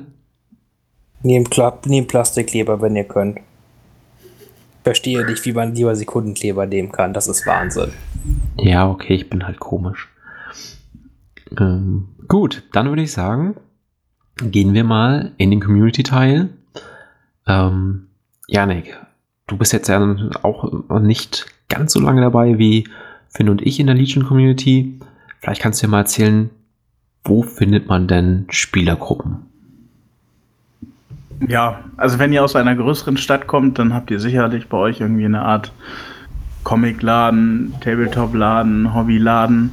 Ähm, Meistens trifft man Leute, die Legion spielen, in Läden, die Legion auch führen. Also einfach da vielleicht mal hinterm Tresen fragen, äh, gibt es hier eine Spielgruppe, ähm, wann trifft die sich oder also, kennst du vielleicht wen, an dem ich mich anschließen kann? Das wäre so der erste Schritt, wenn man aus einer Großstadt kommt oder einer Stadt, die halt äh, so einen Laden hat. Ähm, bei mir war das ja nicht der Fall, deswegen musste ich mich ein bisschen äh, online auf die Suche machen. Das fing dann an bei Facebook und ging dann über zu Discord, ähm, wo ich dann ja irgendwann auch auf Finn gestoßen bin und da dann auch quasi meine ersten Spiele machen konnte. Ähm, was vielleicht auch noch ein ganz guter Offline-Anlaufpunkt ist, ist sind Tabletop-Vereine. Da gibt es irgendwie doch mehr, als man eigentlich denkt. Auch wenn vielleicht kein Laden vorhanden ist. Ähm, da muss man dann aber meistens auch ein bisschen googeln, weil die schild, beschildern sich halt nicht irgendwie nach außen, sondern man findet sie meist eher übers Googlen. Ja. Wenn jetzt, ähm, was halt auch mal vorkommen kann, in der Region halt einfach gar nichts ist, dann ähm, empfehle ich Turniere, auch wenn das jetzt schon wieder so wettbewerbsmäßig klingt, aber Legion-Turniere sind da äh, relativ entspannt. Natürlich gibt es auch gute Spieler, und, aber auch nicht so gute Spieler, die auch ähm, für Anfänger dann äh, spaßige Spiele sind wahrscheinlich beide, aber ähm, dass man da halt auf einem Niveau ist und dann kann man an einem Tag, auch wenn man ein bisschen fahren muss, vielleicht gleich drei Spiele machen und ähm, es sind eigentlich jeden Monat irgendwo in Deutschland auf jeden Fall Turniere. Teilweise haben wir mehrere am selben Wochenende und dann im Wochentakt und kann so dann halt natürlich auch schön dem Hobby frönen. Ähm, Finn, möchtest du noch was zu dazu sagen, wie man Spieler finden könnte? Oder haben wir alles? Ja, also es gibt halt noch ein paar exotische Foren, sage ich mal. Wer noch auf die äh, es kennen vielleicht doch ein paar Leute, die jetzt äh, früher noch dieses Internet benutzt haben, bevor es soziale Medien gab. Äh, da hat man halt das noch ein bisschen mehr benutzt. Jetzt, die sind relativ äh, weniger frequent, also frequentiert, sage ich mal aber wird auch noch benutzt. Sei es da dieses Asmodi-Forum oder das äh, äh, Moos Eisley Raumhafen. Genau, Forum, das sind so mit, da findet man bestimmt noch halt wen, wenn man da reinschreibt. Ich gucke da, glaube ich, auch einmal im Monat rein, wenn ich dran denke. Äh, ja. Ähm, sonst, wie gesagt, ohne, Face ohne Facebook-Gruppen geht es halt fast gar nicht mehr, wenn man ein Hobby halt äh, überregional ausleben möchte, habe ich das Gefühl. Mhm. Und da findet man meistens dann schon irgendwo ein und kommt dann irgendwie in eine Gruppe halt rein und dann kann man ganz gut Legion anfangen. Okay. Ähm, was gibt es denn sonst online noch für Anlaufpunkte, wo man sich über Legion informieren könnte? Es gibt natürlich äh, verschiedene, äh, jetzt neben Podcasts und Blogs vor allem ganz solche Sachen halt, die im Internet einfach halt schreiben, über Legion, Taktiken schreiben, Sachen erklären. Bei YouTube gibt es ganz viele Videos, die man sich angucken kann mh, hm, von verschiedenen Leuten und Gruppen. Mh. Und da kann man einfach sich wirklich äh, wirklich mal ein bisschen austoben. Ne? Da gibt es wirklich gerade am Anfang ultra viele Anlaufpunkte, sowohl als Englisch als auch auf Deutsch. Mhm. Muss mal gucken, was man lieber mag. Die in Englisch sind meist ein bisschen äh, vielfältiger. Da gibt es einfach natürlich mehr. Mhm. Aber wir haben auch schon mittlerweile einige deutsche Kanäle, die da auch sehr gut äh, das Hobby erklären und dann eher auch ein guter Anlaufpunkt sind. Okay ja, wenn man dann halt mal ähm, dann sagt, hier, ich möchte halt auch gerne mal auf ein Turnier, um gegen andere Leute zu spielen, um mir da nochmal die Re Regeln zum Teil erklären lassen. Das hatten wir letztens auch erst bei dem, mm, einem Turnier, was Finn veranstaltet hat. Da waren mehrere Anfänger dabei. Ich glaube, vier Stück hatten wir da in Oldenburg. Ähm, den hat man dann einen erfahrenen äh, Mitspieler gegenübergestellt und der hat dann nochmal ein paar Tipps mitgegeben und Regeln nochmal erklärt.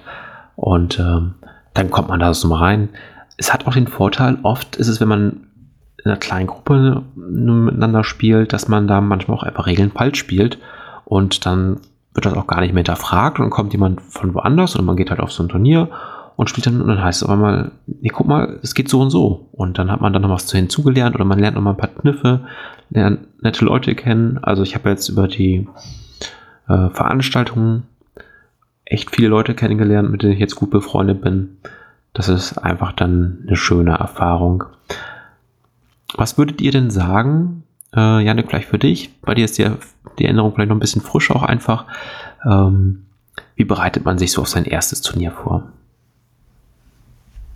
Ja, also erstmal muss man sich natürlich anmelden. Dann sollte man die Startgebühr bezahlen. Und ähm, dann geht es eigentlich an die eigenen Vorbereitungen.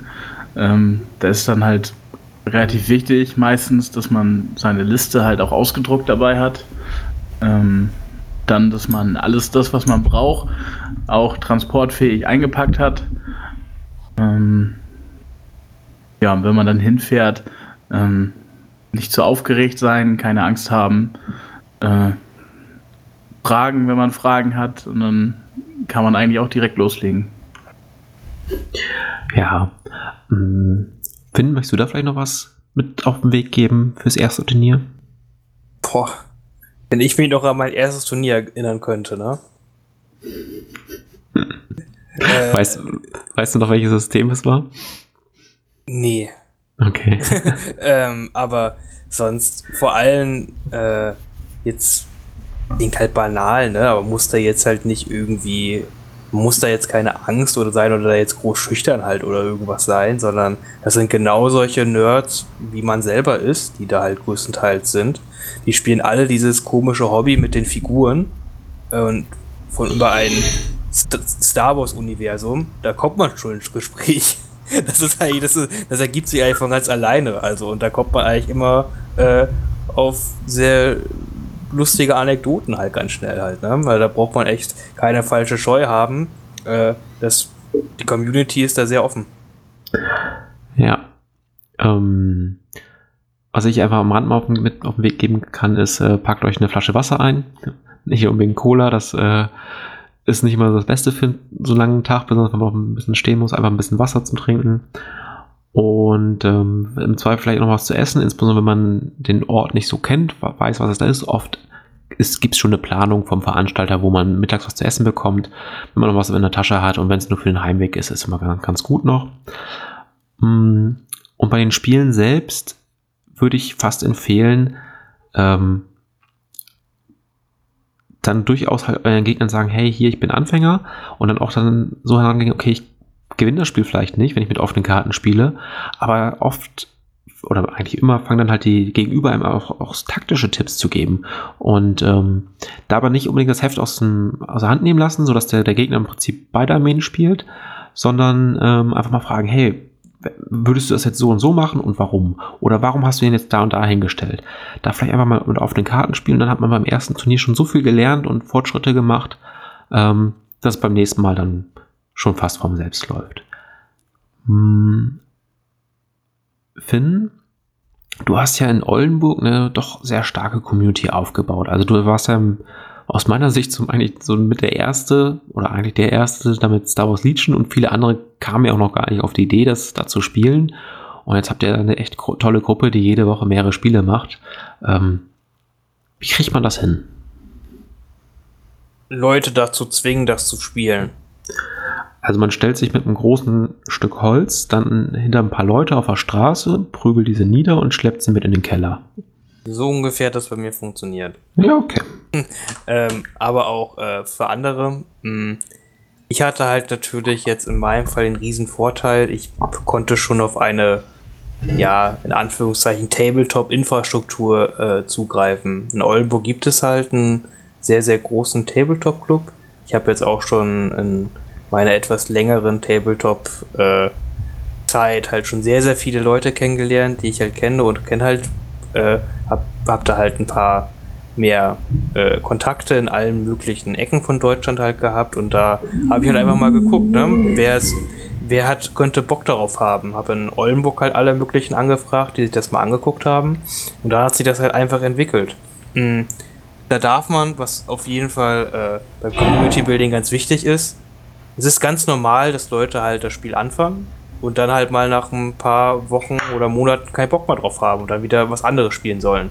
Das darf einen jetzt, das darf man denen nicht übel nehmen. Das ist im Tabletop, finde ich, ganz normal.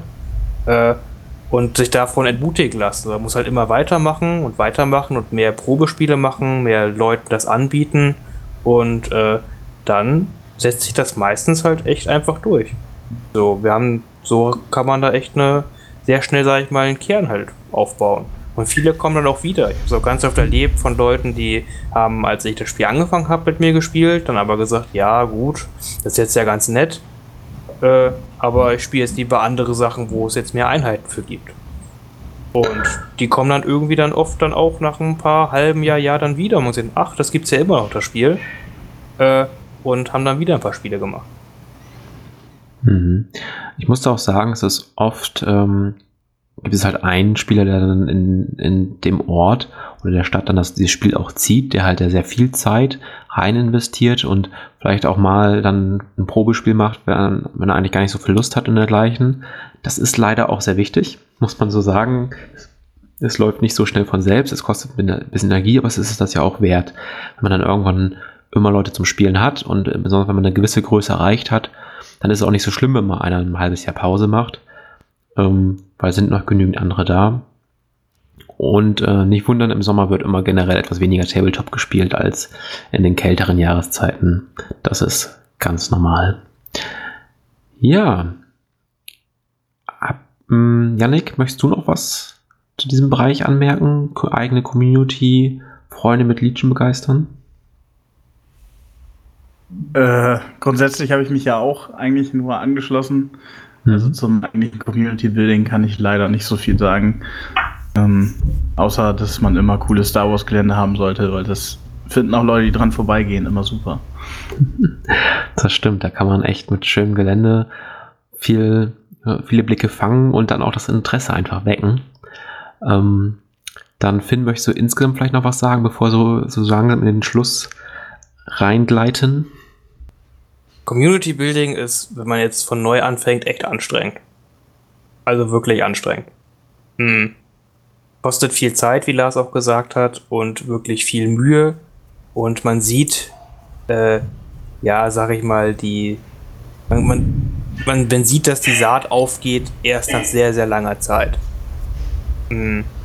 Ich habe ja auch, bin ja Legionsspieler von erster Stunde halt gewesen. Hm und jetzt wirklich und habe von dann auch direkt eigentlich angefangen und probiert da die Community ein bisschen aufzubauen in meinem Bereich. Und es hat bestimmt, bis ich jetzt so sagen konnte, okay, wir haben da jetzt eine stabile Community, die es auch verkraften würde, wenn ich jetzt mal keinen Bock mehr hätte auf Legion. Hat bestimmt, ja, anderthalb Jahre gedauert. So, da muss man einfach lange für planen. Hm. Wir reden jetzt hier aber halt auch von einer größeren Gruppe. Also es ja. geht jetzt nicht um den einen oder die zwei Kumpels, die man halt davon überzeugt, sondern halt, ähm, ich glaube, bei euch im Rahmen seid ihr gefühlt acht Leute, so über den Daumen. Ja, a- acht, die eigentlich immer wieder da sind. Dann haben wir natürlich immer die Leute, die halt mal da sind, ne, und dann mal wieder ein paar Monate weg. Mhm. Aber der harte Kern, der eigentlich fast jede Woche da sind, sind jetzt sind wir um die acht Leute. Ja, und es gibt ja andere Regionen in Deutschland, da bestehen halt die Gruppen dann aus 20, 30 Leuten. Ne? Das ist, hat dann wieder andere Größenverhältnisse. Gut. Ähm, dann würde ich sagen, wir gehen vielleicht noch doch noch mal auf ein paar Regeln ein. Und zwar Regeln, die besonders oft falsch gemacht werden. Ähm, Yannick, fällt dir da eine ein, die wir vielleicht mal erklären könnten? Eine Regel. Ja, also ich glaube, Anfang, die Anfangsfrage, die sich immer häufig stellt, ist äh, Deckung und die, äh, die Line of Sight quasi. Ja. Ähm, welche Frage stellt sich denn dort? Dann können wir die vielleicht mal erklären. Ja, also meistens ähm, entstehen da so Fragestellungen, ist, ist meine Einheit in Deckung oder nicht? Ähm, woher weiß ich jetzt, dass sie in Deckung ist? Ähm, wie wird die Sichtlinie gemessen? Oder auch mh, allein die Reichweite, das gehört ja auch dazu. Also Ja, da was haben so wir dieses jetzt, glaub ich, schon- angeht. Genau, da haben wir jetzt schon mehrere Punkte. Finn, möchtest du vielleicht mal ähm, die, das erklären mit der Line of Sight und vielleicht dann auch schon ein bisschen auf Deckung eingehen, wie das funktioniert? Gut, mm, also Line of Sight als deutscher Begriff die Sichtlinie ähm, ist halt ganz wichtig. Die wird vom höchsten Pu Punkt des Modells, was, was, also der Mitte des Bases des Modells, also grob gesagt vom Kopf der Figur, wird die Sichtlinie zu gegnerischen Einheiten gemessen. Also muss man theoretisch runtergehen mit seinem Auge und halt wirklich gucken, was kann meine Figur, die hier jetzt schießen möchte, sehen? Kann sie irgendeine, irgendein Teil der gegnerischen Einheit Figur halt sehen? Wenn das erfüllt ist, dann hat man so Sichtlinie zu dieser Figur. Mm, Und das ist das erste Kriterium, um dann auf diese Einheit zu beschießen. Dann, was sich daraus halt ergibt, als nächste Frage, wenn man dann halt schießen möchte, ist die häufige Deckungsfrage. Da gibt es halt öfters halt mal äh, ein paar, naja, mh, schwierige, also ein paar Missverständnisse. Mm, Und zwar denkt man halt oft pauschal, dass wenn jetzt ein Gelände zwischen der Einheit, die schießt, und der Einheit, auf die geschossen wird, ist, dass dort Deckung ist. Das ist meistens richtig, aber auch oft nur teilweise.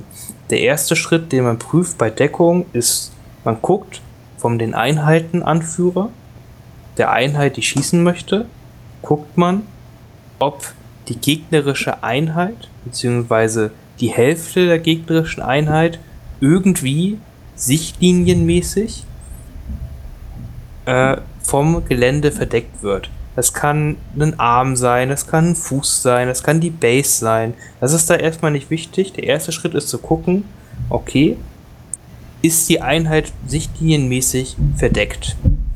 Wenn das der Fall ist, dann kommt halt diese Prüfung von Mittellinie meines Einheitenführers äh, zum, vom Mittelpunkt der Base meines Einheitenführers wird eine Linie gezogen zum Mittelpunkt der Bases zu jeder einzelnen Figur des gegnerischen Trupps. Und wenn ähm, diese Linie durch das Gelände bzw. das Gelände, was die Einheit verdeckt, irgendwie berührt, da durchgeht oder ähnliches bei mindestens der Hälfte der Einheit, dann hat die Einheit Deckung.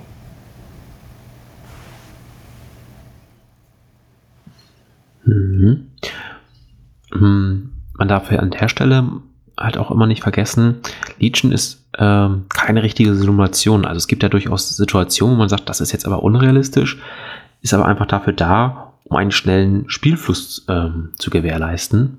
Und äh, so kann es halt auch sein, dass vom Einheitenanführer der schießenden Einheit der Feind ähm, oder das Ziel Deckung hat, aber alle anderen Modelle der schießenden Einheit, die haben eigentlich eine freie Sichtlinie. Ist in dem Moment aber egal. weil man das einfache teilweise nicht von jedem Modell dann einzeln guckt, sondern nur vom Einheitenanführer. Ähnliches oder genauso ist es beim Reichweitenmessen. Die wird immer nur vom Einheitenanführer gemessen. Auch wenn jetzt die schwere Waffe eines Trupps weiter vorne steht, das ist nicht egal. Äh, das ist egal. Man misst vom Einheitenanführer, aber nicht zum gegnerischen Einheitenanführer, sondern dort wiederum einfach zum nächsten Modell auf der Einheit, auf die man schießen möchte. Daher ist es oft sinnvoll, dass der Einheitenanführer das vorderste Modell ist. Ähm, ist jetzt so ein bisschen befremdlich hier, wenn jetzt der, der Feldwebel, der Sergeant, wird dann nach vorne gestellt ähm, und kriegt dann gleich das ganze Feuer ab. Aber tatsächlich werfen sich seine Männer und Frauen mutig in den Weg und fangen die Kugeln ab und er stirbt als letzter. Also da auch wieder Reichweiten immer vom Anführer und ähm, da auch vielleicht noch anmerken, selbst wenn der Anführer das Ziel nicht sehen kann, weil Sichtlinie, ob ein Modell auf den Gegner schießen kann, ähm, braucht er gar nicht. Wenn der Gegner in Reichweite ist, können alle Modelle der Einheit, die den Gegner sehen, auf den schießen. Gut. Haben wir jetzt schon ein paar wichtige Punkte ähm, angesprochen. Finn, was würdest du denn gerne noch erklären, wo du sagst, ah, da kommen auch immer wieder Fragen oder Fehler. Das würde ich auch noch mal gerne erklären, wie das eigentlich richtig läuft. Genau, dann noch ein nächster oder weiterführender Aspekt zur Deckung. Hm, ob eine Einheit überhaupt von einem Geländestück Deckung kriegen kann, das ist vor allem meistens wichtig für Fahrzeuge, sollte man vorher im Spiel besprechen. Als grober Richtwert ist aber gesagt, Gelände muss in der Lage sein, die Hälfte der Figur, die davon Deckung kriegen soll, zu verdecken komplett. Also gerade bei Fahrzeugen ist halt interessant, weil ein ATSC zum Beispiel ist halt eine sehr große Figur. Mhm. Und um deswegen Deckung zu kriegen, müsste man ein Geländestück haben, was diesen ATSD zu 50% verdecken kann. Und das macht natürlich Sinn, weil so ein großes Fahrzeug hat halt nicht viel davon, dass ein kleiner Fuß hinter einer Barrikade steht. Das ist so erstmal also von Deckung und Sichtlinie und Reichweite messen sind mit die äh, häufigsten Anfängerfragen und Probleme. Mhm. Darüber hinaus kommen dann halt oft weitere Sachen wie äh, die Bereitschaftsaktion, wann man die wie benutzen kann, beziehungsweise wann die ausgelöst wird. Da halt einmal gesagt, mh, man kann für eine Aktion äh, in Bereitschaft gehen mit seiner Einheit. Dann ist die Einheit fertig aktiviert, kann, in ihrer Aktivierung keine äh, Schussattacke selber ausführen, kann sich, nachdem sie Bereitschaft gegangen ist, halt nicht nochmal bewegen. Mhm. Und wenn dann eine gegnerische Einheit irgendeine Aktion in Reichweite 2 und Sichtlinie zu der Einheit in Bereitschaft äh, ist, macht, dann kann man sich entscheiden, eine Beschussattacke gegen diese Einheit durchzuführen. Oder eine Nahkampfattacke, wenn man sie zufällig einmal im Nahkampf landen sollte. Äh, oder eine Bewegungsaktion durchzuführen. Hm. Es kann halt irgendeine Aktion sein. Es muss kein Bewegen sein, es kann auch um äh, Zielen oder Ausweichen sein, ne? dass das Standby dann auslöst, äh, dass die Bereitschaft dann auslöst. Okay. Ich würde sagen, ähm, vielleicht lassen wir es an dieser Stelle. Wir packen einfach noch in unsere üblichen Podcast-Folgen wieder ein paar äh, Regelfragen rein. Sonst wird das hier ein bisschen viel, was das Zuhören angeht, sich darauf zu konzentrieren, was meinen die eigentlich, die Jungs. Ähm, ich würde jetzt zum letzten Schluss äh, jetzt eigentlich nur noch gern uns nochmal vorstellen. Das haben wir am Anfang weggelassen, um uns gleich aufs Thema zu stürzen ähm, da ein bisschen drauf zu konzentrieren und jeder, der das jetzt nicht mehr hören möchte oder schon weiß, wer wir sind, kann ja an dieser Stelle abschalten. Dann, ähm, Finn, vielleicht machst du ja mal einen Anfang, erzählst mal eben, wer du bist, ähm, bisschen was über da, dein Star Wars Legion Hobby, dein äh, Tabletop-Hintergrund und was du sonst noch gerne an dieser Stelle loswerden möchtest, bevor wir dann an Janik weitergeben. Ja, äh, gut, meinen Namen kennt ihr jetzt ja alle schon. Ähm, ich bin vor allem ein Spieler schon immer gewesen im Tabletop-Hobby. Ich spiele mittlerweile seit äh, gut, oh, wir schätzen 14, 15 Jahren im Tabletop-Hobby. Äh, damals mit Herr der Ringe angefangen, dann andere Games Workshop-Systeme äh, getätigt und jetzt bei Star Wars Legion zu landen. Hm. Dort spiele ich alle Fraktionen, ich habe alles und sammle alles und bin zwar hauptsächlich ein Spieler, aber mittlerweile habe ich auch sehr, sehr viel Spaß daran gefunden, meine Figuren anzumalen und halt auch äh, passendes Gelände für Star Wars Legion zu ja, anzumalen, zu machen und halt zum Teil auch zu kaufen. Hm. Ja, genau, das ist erstmal, denke ich, ein guter Anfang und sonst bin ich meistens derjenige von uns, der mit irgendwelchen komischen Regelfragen befragt wird. Na, die du auch immer kompetent beantworten kannst. Gut, danke. Yannick, wer bist du? Ja, ich bin Yannick. Ähm, bin noch nicht so lange im Hobby tatsächlich. Erst jetzt grob so neun, zehn Monate. Ähm, hab vorher auch gar nichts mit Tabletop zu tun gehabt. Also, wenn ihr das jetzt hört, dann bin ich euch nur neun Monate voraus. Und ähm, ich kenne also diese ganzen Problematiken, die, auf die ihr jetzt trefft, auch. Ähm, und kann euch da auch sicher mit Rat und Tat zur Seite stehen. Deswegen gerne auch bei uns mal kommentieren, wenn ihr irgendwie Fragestellungen habt. Äh, ja, wie bin ich zum Hobby gekommen? Eigentlich, weil ich Star Wars halt schon immer gut fand und ähm, Lust hatte, mal wieder hobbymäßig irgendwas zu machen, was mit Figuren zu tun hat. Ich habe davor ein bisschen X-Wing gespielt. Ähm, auch nicht so regelmäßig. Äh, aber meine X-Wing-Community hat sich dann irgendwie zerschlagen, wo ich dann irgendwie nach was Neuem gesucht habe. Und dann stand da dieses System mit den Star Wars-Figuren, die ja noch ein bisschen cooler sind als nur Raumschiffe. Und äh, ja, dann ging das eigentlich recht flott vom Kaufen der ersten Box bis zum äh, Bemalen und dann äh, den Anschluss an äh, Finns Community zu finden. Äh, ja, muss halt nur, das, das größte Problem ist meistens eigentlich nur den ersten Schritt zu machen quasi. Wenn man dann sich einmal getraut hat, reinzuspringen, dann äh, wird man da auch eigentlich belohnt und ich konnte jetzt auch einiges an Turnieren mitspielen. Äh, Spiel aktuell auch bisschen querbeet, also finde mich vielleicht auch noch ein bisschen.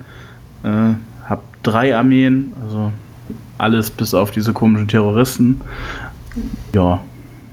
Ansonsten, ich habe Spaß mit Legion und ich freue mich über jeden, der dazukommt und auch teilnimmt am Hobby.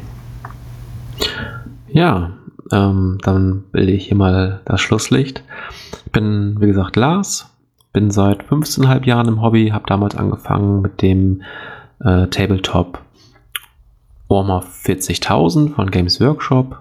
Ähm, habe kurz Zeit danach mit Warhammer Fantasy angefangen.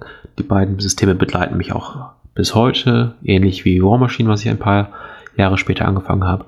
Zwischendurch auch immer wieder andere Systeme angefangen, ausprobiert, teilweise wirklich nur oder gar nicht über das Ausprobieren hinausgekommen. Und jetzt seit fast zwei Jahren ähm, halt auch mit Star Wars Legion. Da, durch dass ich mich da sehr viel mit Finn austausche oder auch mit meinem Schwager, der da für den das eigentlich das erste richtige Tabletop auch war, ähm, wird das jetzt, würde ich sagen, doch, ist auf jeden Fall mein Hauptsystem. Ähm, Im letzten Jahr habe ich sogar kaum Zeit für andere Systeme gefunden, mich hier drauf konzentriert. Jetzt haben wir seit einem Jahr den ähm, Star Wars Legion Podcast, wo wir viel auch über Turniere reden, aber auch über Figuren, neue Erscheinungen, Neuigkeiten. Ähm, und da haben wir bald unser Einjähriges jetzt ähm, über 30 Folgen schon rausgebracht. Das auch mal schön viel Zeit kostet.